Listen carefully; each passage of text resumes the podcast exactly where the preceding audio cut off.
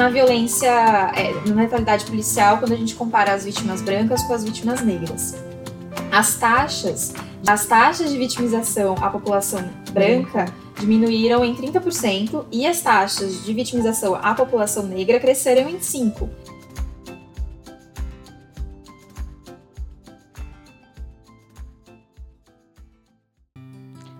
Oi, ouvinte! Esse é o sexto episódio do nosso Apontecast, podcast do Jovens Sem Fronteiras, em que selecionamos um tema que atravessa a vida de todas e todos para nos aprofundarmos de maneira responsável e informativa. Neste mês, escolhemos falar sobre segurança pública, que faz a gestão da vida, administra, administra e integra os conflitos da sociedade brasileira. Para esse bate-papo, nos basearemos no artigo A Gestão da Vida e da Segurança Pública, de Renato Lima, Jaqueline, Jaqueline Signoreto e Samira Bueno. Sabemos que há diversas definições e entendimentos sobre o que significa segurança pública, devido à diferença de tratamento dada a cada um dos cidadãos brasileiros, em nome da ordem de uma nação. Mas afinal, segurança para quem? Eu sou Lisandra Guiar, gestora de políticas públicas, e hoje convido Talita Nascimento, especialista no tema, para trocar uma ideia com a pretensão de elaborar alguns entendimentos sobre o que significa a segurança pública e também para esperançar uma sociedade mais segura e inviolável. Talita, obrigada por ter topado o convite e por favor, se apresente, conte para nós como você se envolve com o tema e sua linha de pesquisa. Oiê, muito obrigada pelo convite. É muito legal falar sobre esse assunto que é tão destacado, principalmente é, em anos eleitorais. Eu sou formada em gestão de políticas públicas pela Universidade de São Paulo, sou pós-graduanda em Direito Penal e Criminologia e pesquisadora no Fórum Brasileiro de Segurança Pública. Eu comecei a estudar a temática já na graduação, né, é, com iniciação científica, daí eu fui estagiar no Fórum, e lá eu me aproximei de duas temáticas, né, de letalidade policial e orçamento público, já no finalzinho da graduação. Então, a minha linha de pesquisa, ela olha para o município, para a segurança pública do município e para as contratações é, de serviço privado de segurança e como que as gestões manejam, como as gestões é, políticas manejaram eh, essa oferta, como que isso foi regulado ou não, é, mas eu também tenho proximidade com os dados de letalidade e violência policial no Brasil. Perfeito. Talita, há anos pegando o gancho, né, que você colocou sobre o tema estar sempre nas eleições. É, há anos a segurança pública também está nos holofotes da mídia e não vivemos em um ambiente pacífico. Pelo contrário, estamos cada vez mais inseguros. Os índices de criminalidade, homicídio e também de mortes causadas pelo Estado seguem alarmantes. Você que estuda o tema, como explica a atuação da segurança pública hoje e qual seria a sua função? Eu acho que, primeiro de tudo, a gente tem que pensar em qual segurança pública a gente quer. É, então, a gente tem que entender se a gente está clamando pela segurança porque a gente realmente quer um serviço de segurança, ou se a gente está chamando ela achando que ela vai resolver questões que ela não é responsável. Então a gente precisa primeiro entender quais são os limites da segurança, né? Como que ela, onde que ela atua, é, encarar esse serviço como parte de uma rede que, quando não está integrado, é deficitário e vai estar tá fadado a ser muito pouco resolutivo, né? Ele vai apresentar ali resultados muito supérfluos. Então a gente precisa primeiro é, encarar as questões de segurança, de, principalmente de crime, de violência, como causadas por inúmeros fatores. Então, como é um problema que é afetado por diversas externalidades, a gente não pode achar que é só uma instituição que vai resolver o problema ou que é só uma área que é capaz de resolver o problema, porque ele é afetado por diversas outras. Então, quando você é, pega um, uma situação de violência mais a fundo, ali pode ter um, um gap de, na, pode ter um gap na saúde, pode ter um gap na educação, pode ter um gap é, na moradia. Então, quando a gente analisa os fenômenos da violência, a gente percebe que eles têm gaps em direitos fundamentais que são garantidos pela Constituição.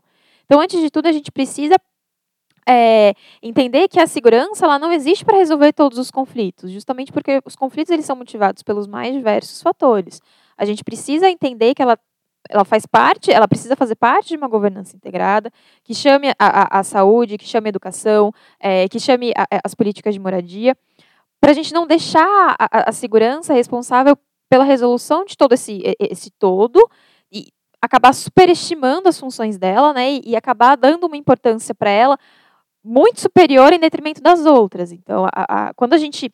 O, o, fato da gente saber que a cada 1% de jovens a mais na, no, no, sistema educacional diminui 2%, 2% o número de homicídios, isso faz com que a gente né, perceba que a segurança ela dialoga com outras frentes, ela precisa dialogar com outras frentes. Ela precisa fazer esse manejo, né? São políticas públicas que precisam estar integradas para a gente analisar essa situação de violência, criminalidade e segurança num Estado democrático de direito. E olhar, né, então, para a totalidade do ser humano, né, que é atravessado por diferentes demandas. E, e também é importante a gente retomar é, a história, né, para compreender como vivemos hoje, né, enfim, para não re repetir os mesmos erros do passado. E pesquisando sobre o tema, vimos que desde a redemocratização do Brasil, em 1988, as instituições não sofreram mudanças significativas. Né? Por exemplo, a Polícia Militar, que é fruto da ditadura, né, regulada em 1932, está aí até hoje, supervisionada pelo Exército. Então, quais são as, os principais desafios para a construção de uma nova postura do Estado para a proteção da sociedade? Eu gosto muito de bater na tecla da integração e da articulação entre as polícias. Então, por exemplo, quando a gente tem uma ocorrência, a gente liga para o 190. É, e a polícia responsável por receber essas chamadas é a polícia militar. Então, se a gente chama para uma ocorrência, que, por exemplo, aconteceu um, um homicídio, a polícia militar ela vai lá atender, só que ela não é responsável por fazer a investigação desse caso. Então a gente tem um acontecimento pulverizado entre as diversas é, forças de segurança que atuam no, no país. E essas forças de segurança, geralmente, elas não conversam, né? elas não dialogam. Então, a gente tem é, uma polícia que faz a parte ostensiva, a gente tem uma polícia que faz é, a parte de investigação. Então, uma pessoa, quando ela entra na polícia militar, por exemplo, ela vai aprender é, toda essa parte ostensiva.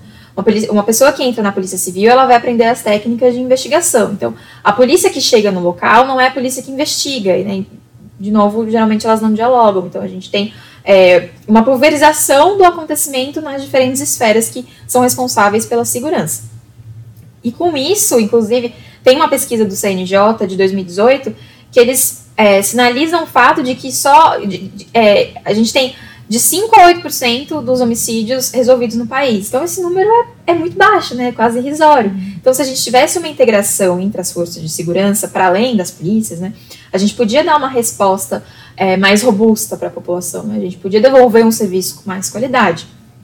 É, e, além disso, a gente óbvio que a gente precisa falar sobre as polícias a nível estadual, a gente precisa falar sobre as, sobre as polícias a nível federal, é, Polícia Militar, a Polícia Civil, a PRF, que embora não tenha tanto destaque quanto as outras duas, ela foi responsável por uma das cenas mais brutais que a gente viu nos últimos anos, né? Então a gente tem dois agentes da, da PRF que simulam uma câmara de gás ali no interior do veículo deles e acabam matando um homem negro por asfixia. Então a gente precisa analisar é, essas polícias mais macros, né, do, da União e dos estados, mas a gente precisa também olhar para os municípios. É, a instituição responsável por, fazer, por gerir a, a segurança a nível municipal é a Guarda. E a Guarda ela tem é, uma capacidade de, de, de, de, maior capilaridade dentro da sociedade, de, ela, ela, consegue chegar onde a polícia militar não chega, justamente porque ela faz esse policiamento mais ostensivo, né, um, policiamento assim, bem entre aspas, mais bruto. Então a Guarda Civil ela tem todo o uniforme é diferente, né, ela tem uma pegada mais diferente, ela consegue trabalhar mais nessas atividades de prevenção, ela consegue ser mais próxima dos jovens, por exemplo, ela consegue ser mais próxima é, das pessoas em, em situação de vulnerabilidade. Felizmente a gente não pode falar disso para a Guarda de São Paulo, né? Porque não raro ela está envolvida com atividades muito violentas, principalmente quando a gente está falando da população em situação de rua. Mas ela tem um potencial muito grande para agir na prevenção do crime. Porque a polícia militar, quando ela chega para atender uma ocorrência, ela não vai chegar ali e falar sobre as práticas né, de, de, prevenção. Como é que a gente pode prevenir o crime? Como é que a gente pode prevenir a violência? Ela tem que atender a demanda, que não raro vai ser uma situação de conflito, né, uma situação de, de periculosidade, ela precisa agir rápido.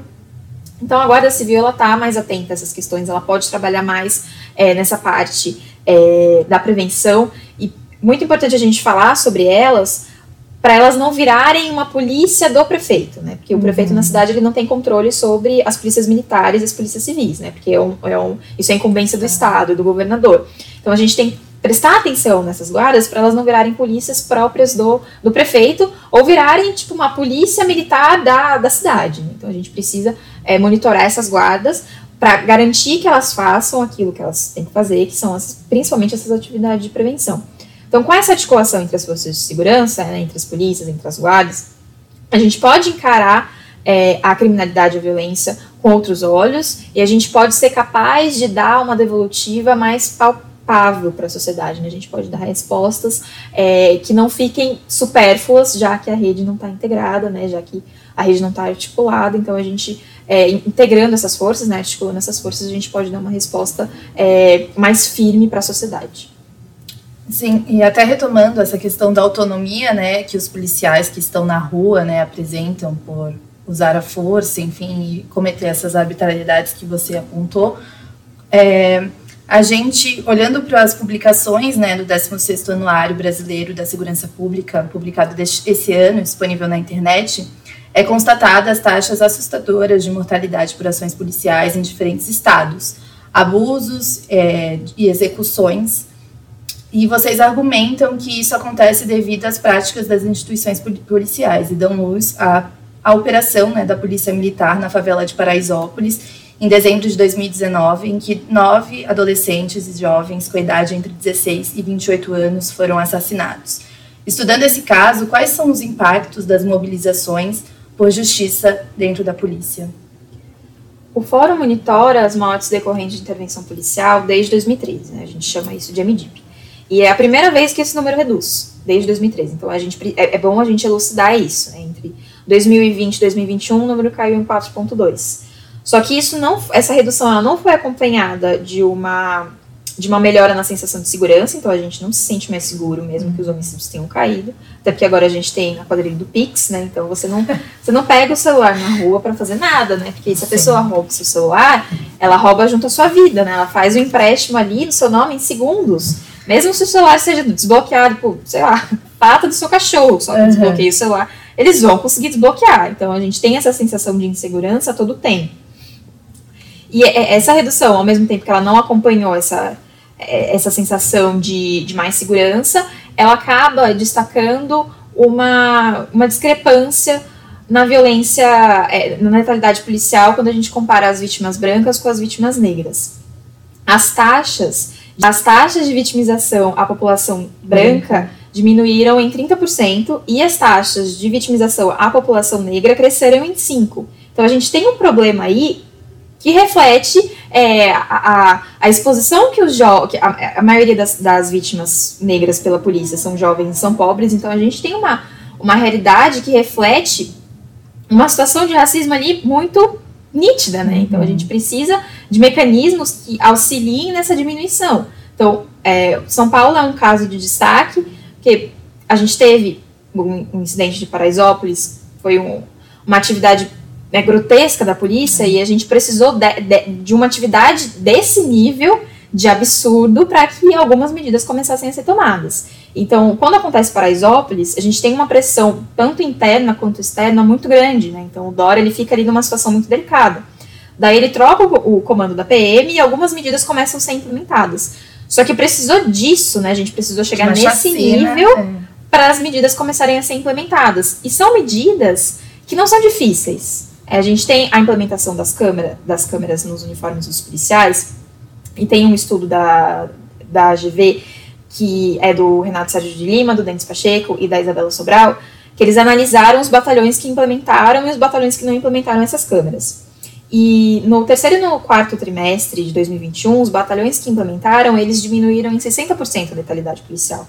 Então, era uma, é, é uma, uma implementação que não é onerosa, não é difícil, e ela foi uhum. acompanhada é, por um, pela criação de uma comissão que busca ajustar os parâmetros da atuação policial para evitar a letalidade, junto à aquisição de armas não letais. Então, são coisas assim, não teve uma reforma policial, uhum. né? Assim, não teve uma reforma das instituições. Foram medidas, foram medidas muito incrementais que já uhum. poderiam ter sido implementadas. Até porque a gente tem uma bibliografia muito extensa que diz, é, que, que, aponta sobre essa vulnerabilidade das, da, da, população negra em relação à população branca no que tange a vitimização policial. A gente fala que a polícia mata, que a polícia mata muito, já faz um tempo. Então, assim, a gente realmente precisava esperar para a Exópolis acontecer para começar a mudar o modo de operandi da polícia? Bom, é um caso de destaque, é um caso que a gente precisa ficar muito em cima, justamente porque a política pública que ela não é monitorada, ela só existe no papel. Então a política pública ela precisa ser a, gente precisa de indicadores para mensurar se ela está funcionando ou se ela não está funcionando. A gente precisa ver o que, que não está funcionando para melhorar e o que está funcionando para poder expandir. É, deu aparentemente deu certo em São Paulo. A gente precisa acompanhar, a gente precisa ficar muito, muito próximo dessa, dessas novas modificações para garantir que isso realmente funcione, né, para que isso perpasse gestões, né, para que isso não fique muito agregado é, ao governo do Dória, né, para que isso seja realmente uma medida implementada que ultrapasse uhum. a persona do gestor e implementar em outras localidades, né, o que deu certo a gente expandir e o que não dá certo a gente monitorar, ter os indicadores ali, ter as evidências para a gente uhum. conseguir melhorar. E essa queda, né, dessas taxas de letalidade, o Vicente me corrija se eu estiver alterando os, as classificações, mas se deram também por conta de um contexto de pandemia também, né? Que houve é, as operações né, em favelas precisaram ser é, paradas, enfim, outras razões. Não sei se você pode contar um pouco mais para a gente poder paralelo também que tem grande influência né, no controle do, do, da, da violência, né? Enfim, se você puder comentar um pouco.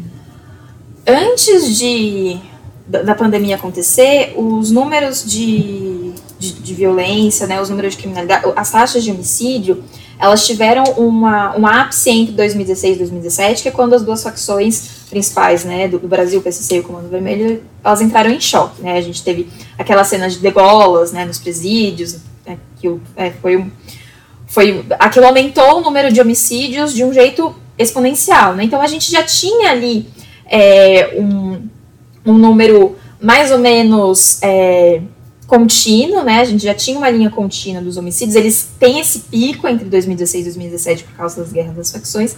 E daí elas.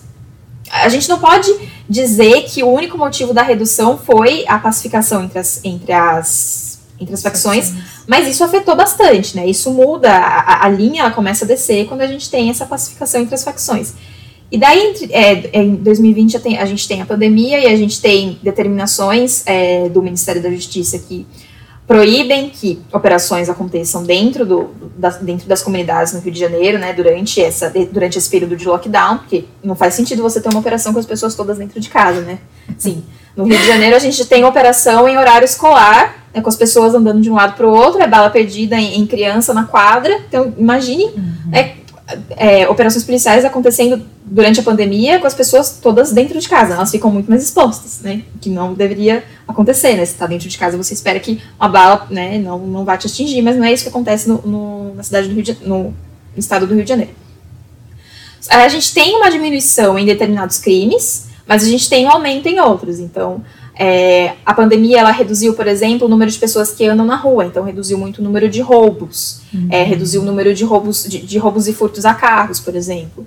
Assim, é, reduziu o número de roubos a domicílio, porque as pessoas estão todas dentro de casa. Só que aumentou muito o número de estelionato por causa do Pix, né? A criação do Pix. O Pix é muito bom para muita coisa, né? Agora a gente só. Os novos crimes. Só trabalha com Pix. Só que ele é, como é que você vai averiguar um, um caso de estelionato via meio digital? Então não é assim, não o estelionato agora ele não acontece mais só com aquelas vítimas idosas, ah, atendeu o telefone, passou o número do cartão. Não, tá todo mundo sujeito a isso, uhum. né? Uma uhum. mensagem do WhatsApp, sei lá, sua mãe chega e fala, me passa dinheiro que eu tô aqui, né? uhum. né? Perdi o cartão, não sei, você vai e passa.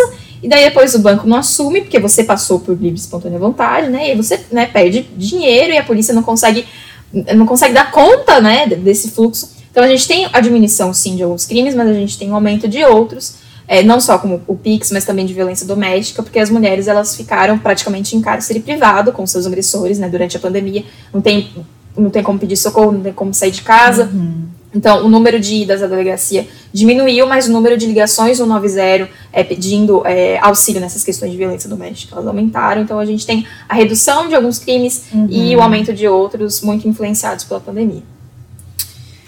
É, o cenário é drástico. Complicado. E sabemos que é importante esses debates, né? A gente está em disputa de ideias constantemente.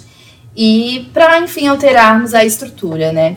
E vemos, por exemplo, né, puxando esse gancho da violência doméstica contra a mulher, é, temos um caso de sucesso, né, que é a criação da Delegacia de Defesa da Mulher, que quebra a lógica de atendimento de vítimas de violência, defende direitos, estimula denúncias, né, colocando em xeque o, jar o jargão em briga de marido e mulher, ninguém mete a colher.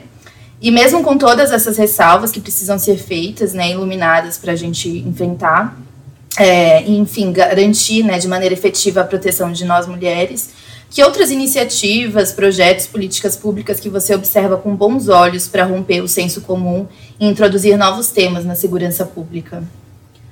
A gente tem a criação das DEANs, né, que são as delegacias da mulher. A gente tem é, delegacias especializadas a crimes que atingem a população LGBTQIA+. A gente tem delegacias é, especializadas em crimes ambientais. A gente tem delegacias que atendem é, vítimas de racismo injúria racial. É a, a, criação dessas, dessas delegacias especializadas é importante, mas elas não resolvem a problemática. Né? Então, por exemplo, uma mulher que vai numa delegacia da mulher, faz um boletim de ocorrência, consegue a medida protetiva, ela não está livre da violência porque ela tem um papel. Né? Esse papel, em última instância, ele não serve para nada. Então, se, se, se, essa medida protetiva ela não for monitorada, ela não serve para nada, né? Ela não protege Sim. a mulher, não é um papel que vai proteger a mulher. Então a gente é muito importante que essas delegacias elas, elas existam, mas não adianta a gente criar uma delegacia para um tipo, para uma tipificação penal, se a gente não tiver investimento é, em recursos humanos e se a gente não tiver investimento em inteligência. Então, primeiro a gente precisa, além de contratar novos policiais civis para estarem nessas delegacias, a gente precisa é, especializar esses profissionais. Porque um policial civil, por exemplo, que trabalha numa divisão de homicídios, numa delegacia que recebe é, essas questões, não é o mesmo delegado que está ali é, atendendo mulheres vítimas de violência doméstica, né? Não é, mesmo, não é o mesmo profissional que está ali atendendo vítimas de violência doméstica. Então ele precisa ter um tato diferente, porque muitas vezes ele vai atender a mesma mulher várias vezes. Ela vai lá, faz o boletim de ocorrência, pede medida protetiva, depois ela volta e fala: Não, eu voltei com, com o meu companheiro, eu quero tirar a medida, a medida protetiva. Daí acontece uma situação de violência, ela vai lá e volta. Então a gente precisa primeiro, que, que os profissionais ele entendam esse ciclo da violência, né? Por que, que ele uhum. acontece, por que, que isso é tão recorrente, e não revitimizar a vítima que está lá. Né? Porque se ela tiver um mau atendimento na delegacia da mulher, que é a delegacia especializada, né? Que, assim, teoricamente, uhum. vai atender ela de um jeito diferente. Se ela tiver um, um, um atendimento ali que vai vitimizá-la de novo, não tem sentido ela voltar ali. É. Né? Não tem sentido ela, ela ir atrás desse programa. Então não adianta a gente ter várias delegacias especializadas em vários crimes diferentes se a gente não equipara os profissionais, se a gente não dá infraestrutura, se a gente não investe em inteligência. Então é importante sim que, que ela exista, mas a gente precisa também pensar numa rede integrada. Uhum. Tem uma experiência muito legal que eu visitei lá na Paraíba, que é o programa Patrulha Maria da Penha da Polícia Militar. É, assim que a mulher vai na delegacia e ela pede a medida protetiva, a Polícia Civil já comunica esse programa, né, já comunica é, o Patrulha Maria da Penha, e a mulher ela começa a ser é, monitorada, ela começa a ser assistida desde que ela foi pedir a medida protetiva. Então, independente do juiz ter dado a resposta, sim, ela é, de, ter deferido ou não a medida protetiva, ela já está é, protegida. Uhum. Então, eles fazem as rondas é, no ali no perímetro que ela indica, olha, eu moro aqui, mas no caminho para o meu trabalho, ele já, ele, ele me persegue no caminho do meu trabalho, ele me persegue no caminho é, do, ele me persegue no caminho da escola dos meus filhos, uhum. ele me persegue no caminho para casa dos meus pais, então eles, eles traçam esse perímetro, né, para monitorar é, esse espaço para ver se ele não vai quebrar a medida protetiva, e eles vão na casa da assistida e eles falam, olha, essa janela aqui, ela é muito fácil dele invadir, essa porta aqui tá sem tranca, ó, vamos criar uma rota de fuga para caso você esteja numa situação de perigo, você não conseguir ligar para ninguém, você consiga escapar mais fácil e consiga pedir ajuda. Então, é um serviço que ele é integrado, além da Polícia Civil, né, com a Delegacia da Mulher, ele é integrado com a assistência social. Porque o projeto tem assistentes sociais, o projeto tem psicólogas que trabalham com essa coisa da, do ciclo da violência, de por que, que essa violência se repete, para tentar fazer a mulher enxergar esse ciclo, como é que ela pode sair desse ciclo. E além né, desse aparato da assistência social, também tem muito aparato jurídico, porque na pandemia é, todas as audiências ficaram online. Uhum. Então, as mulheres, muitas vezes, né, não é todo mundo que tem um, um internet, um 5G para acompanhar as audiências online ali, sem cair, né, que o Zoom não trava. E também não é toda mulher que vai entender o que o, que o juiz está falando. Então, a, não tem uma tecla zap ali para ela traduzir, né, uhum. sair do, do juridiquês e, e ficar ali mais, palpado, mais palpável para ela. Então, as advogadas do programa, elas acompanham as mulheres nas audiências. Então, fica mais claro delas entenderem o que está acontecendo. De, e elas também conseguem acompanhar o processo. Então, de repente, se o agressor for solto, elas, as mulheres são avisadas, então e, e as rondas são aumentadas, né, justamente para tentar protegê-la ao máximo possível. Então, são atividades que tem, você tem a integração das forças de segurança, mas você também tem a assistência social ali agindo muito ativamente. Então, a gente tem que destacar muito o papel da assistência social no enfrentamento à violência, seja de gênero, seja de violência contra crianças e adolescentes, seja é, de, de a, a violência nos mais diversos níveis, porque, de novo, a violência ela tem várias causas. A assistência social ela consegue prestar um, um serviço de muita qualidade uhum. quando ela é destacada dessa forma, quando ela é reconhecida. É, e além, é, para além da assistência social, a gente também precisa chamar a saúde para participar dessa rede, porque uma mulher por exemplo, ela pode nunca ter ido numa delegacia fazer um boletim de ocorrência. Porque às vezes ela está em regiões do interior que não tem uma delegacia da mulher. Né? Assim, não dá para ela se deslocar eh, duas, três horas de viagem para fazer um boletim de ocorrência. Então, às vezes, ela nunca chegou numa delegacia, mas ela chegou no sistema de saúde. E ela chegou no sistema de saúde com marca de violência doméstica. Só que o problema é, quando ela chega, não tem uma salinha específica, vítimas de violência doméstica são atendidas aqui no pronto-socorro. Uhum. Chega todo mundo pela mesma porta. E aí, se chega uma mulher vítima de violência, ou se, por exemplo, chega uma criança que foi vítima de violência doméstica, de, vítima de, de, de violência sexual, os atendimentos param. Então, a, aquilo ali acaba. Você acaba atrasando, entre aspas, o atendimento de todas as outras pessoas, e aquele atendimento ele é priorizado. Então, a gente precisa de uma integração da saúde para além da assistência social, e a gente também precisa de uma, de uma articulação da educação, porque crianças que sofrem violência, crianças que sofrem, que sofrem maus tratos, a escola consegue perceber isso de um jeito muito mais ligeiro do que uhum. até mesmo a saúde, do que até mesmo a segurança pública, porque elas têm um olho mais treinado para isso, né? Porque não raro as crianças contam para as professoras que elas estão nesse, nesse, tipo de situação, elas escrevem e elas entregam para as professoras nas atividades que elas estão sofrendo esse tipo de, de, de violência. Então, essa integração entre assistência social, saúde, educação e segurança pública consegue dar uma resposta muito mais ampla para os problemas sociais que a gente tem. Então, se a violência e a criminalidade têm diversos fatores, a gente tem que chamar diversas instâncias para responder junto com a segurança. Não é achar que a segurança pública vai resolver tudo, porque ela não consegue, ela não tem braço suficiente uhum. para isso. Então, é muito legal a iniciativa de ter, você ter uma delegacia especializada, mas você precisa investir em é, pessoal, você precisa investir em recursos humanos, você precisa investir em inteligência. Porque do contrário, você vai, só vai ter um prédio ali que, uhum. não raro, vai revitimizar as vítimas, entendeu? Então a gente precisa dessa articulação, a gente precisa é, de investimentos e, e, monitoramento dessas políticas. É, caminhos para resgatar a dignidade né, dessas pessoas que estão em situação de vítima, vítima né, para não inibi-las né, de denunciar de acessar esses Vão lugares. fazer com que elas tenham receio. Exato. Você chega numa delegacia da mulher, você espera que ela seja acolhida, muito bem né? acolhida, muito bem atendida. Não é o, o, o profissional que está ali falando, pô, você está aqui de novo, né? Já é a terceira vez na semana que você volta aqui. Por que, que você não, você voltou por que, que você não desiste? Né? Né? Eu não vou, e assim, é entender que esse trabalho é trabalho de polícia. Né? Trabalho de polícia não é só caçar bandido, né? não é só é, fazer operações no, no, nos morros cariocas. Né? O trabalho de polícia é também atender as vítimas de violência, em especial as vítimas de violência doméstica. Incrível. Talita, muito obrigada pela participação e conhecimento compartilhado.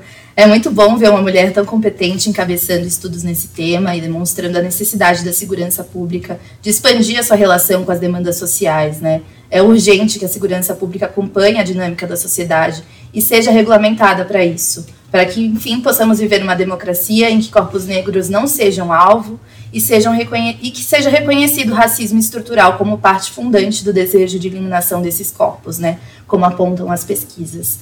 É, vamos fechar o episódio. Thalita, a palavra está com você para as considerações finais. É, então, muito obrigada pelo convite. Foi muito legal discutir esse tema.